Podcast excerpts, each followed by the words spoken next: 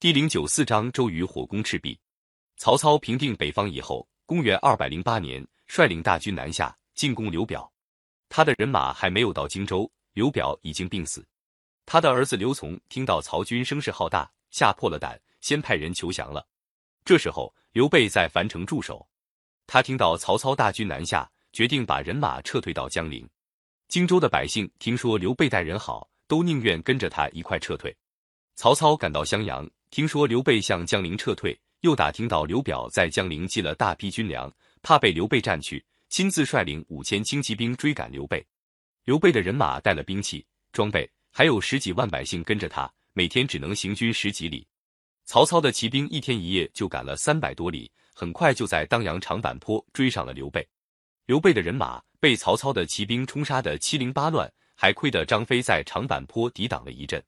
刘备。诸葛亮才带着少数人马摆脱追兵，但是往江陵的路已经被曹军截断，只好改道退到夏口。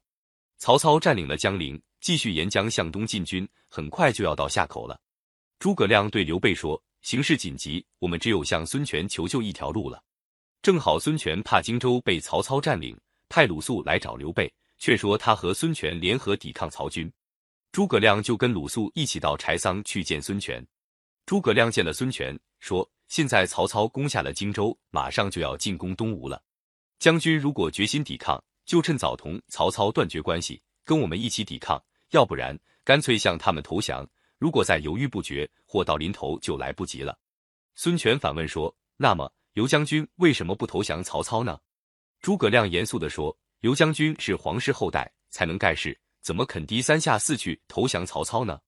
孙权听诸葛亮这么一说，也激动地说。我也不能向江东土地和十万人马白白的送人。不过刘将军刚打了败仗，怎么还能抵抗曹军呢？诸葛亮说：“您放心吧，刘将军虽然败了一阵，但是还有水军二万。曹操兵马虽然多，远道追来，兵士也已经精疲力尽。再说北方人不习惯水战，荆州的人对他们不服。只要我们协力同心，一定能够打败曹军。”孙权听了诸葛亮的一番分析，心里挺高兴。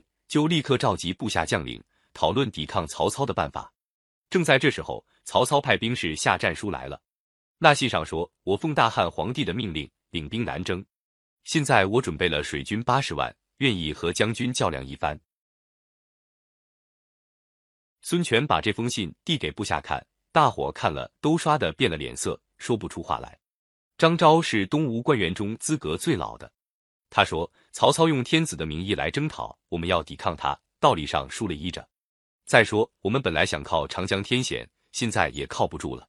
曹军占领了荆州，又有上千艘战船，他们水陆两路一起下来，我们怎么也抵挡不了。我看只好投降。”张昭这一说，马上有不少人附和，只有鲁肃在旁边冷眼旁观，一声不吭。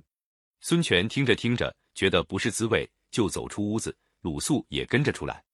孙权拉着鲁肃的手说：“你说说该怎么办呢？”鲁肃说：“刚才张昭他们说的话全听不得。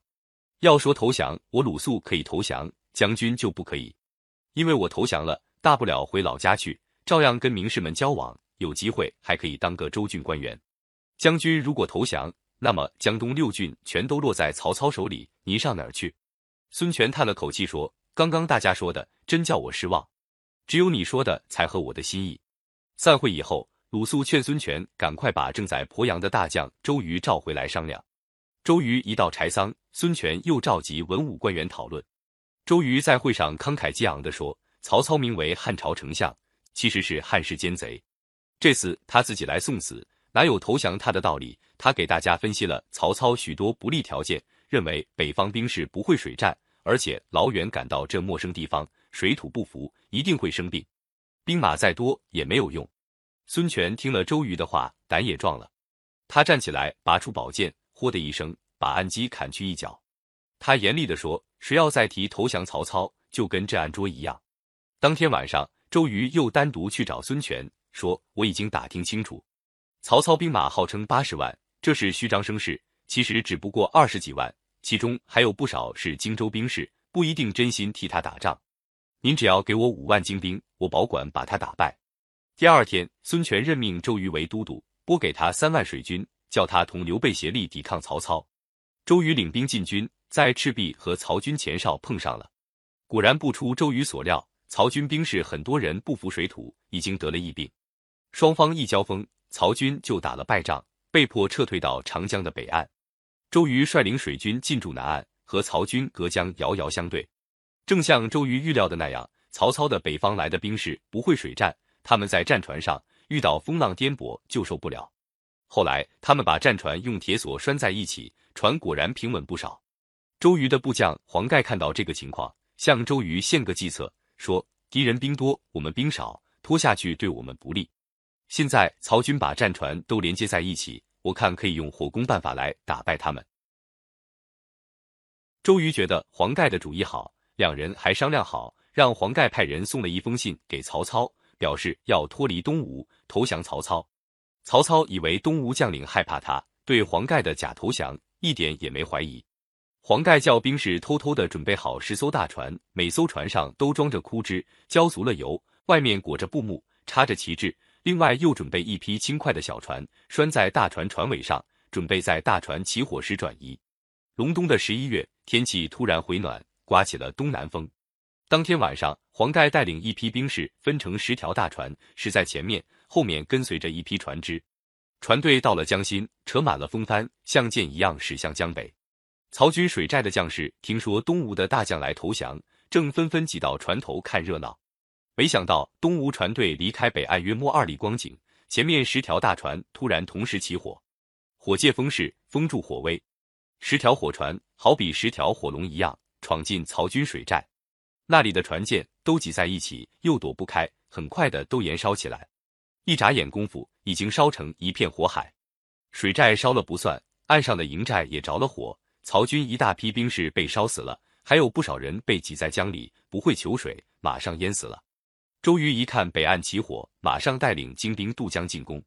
他们把战鼓擂得震天响。北岸的曹军不知道后面有多少人马进攻，吓得全部崩溃。曹操拖着残兵败将向华容的小路上逃跑，那条小路全是水洼泥坑。骑兵没法通过，曹操赶忙命令老弱兵士找了一些稻草铺路。他带着骑兵好容易才通过，可是那些填铺稻草的兵士却被人马踩死了不少。刘备和周瑜一起分水陆两路紧紧追赶，一直追到南郡。曹操的几十万大军战死的加上得疫病死的，损失了一大半。曹操只好派部将曹仁、徐晃、乐进分别留守江陵和襄阳，自己带兵回到北方去了。经过这场赤壁大战，三国分立的局面已经基本形成。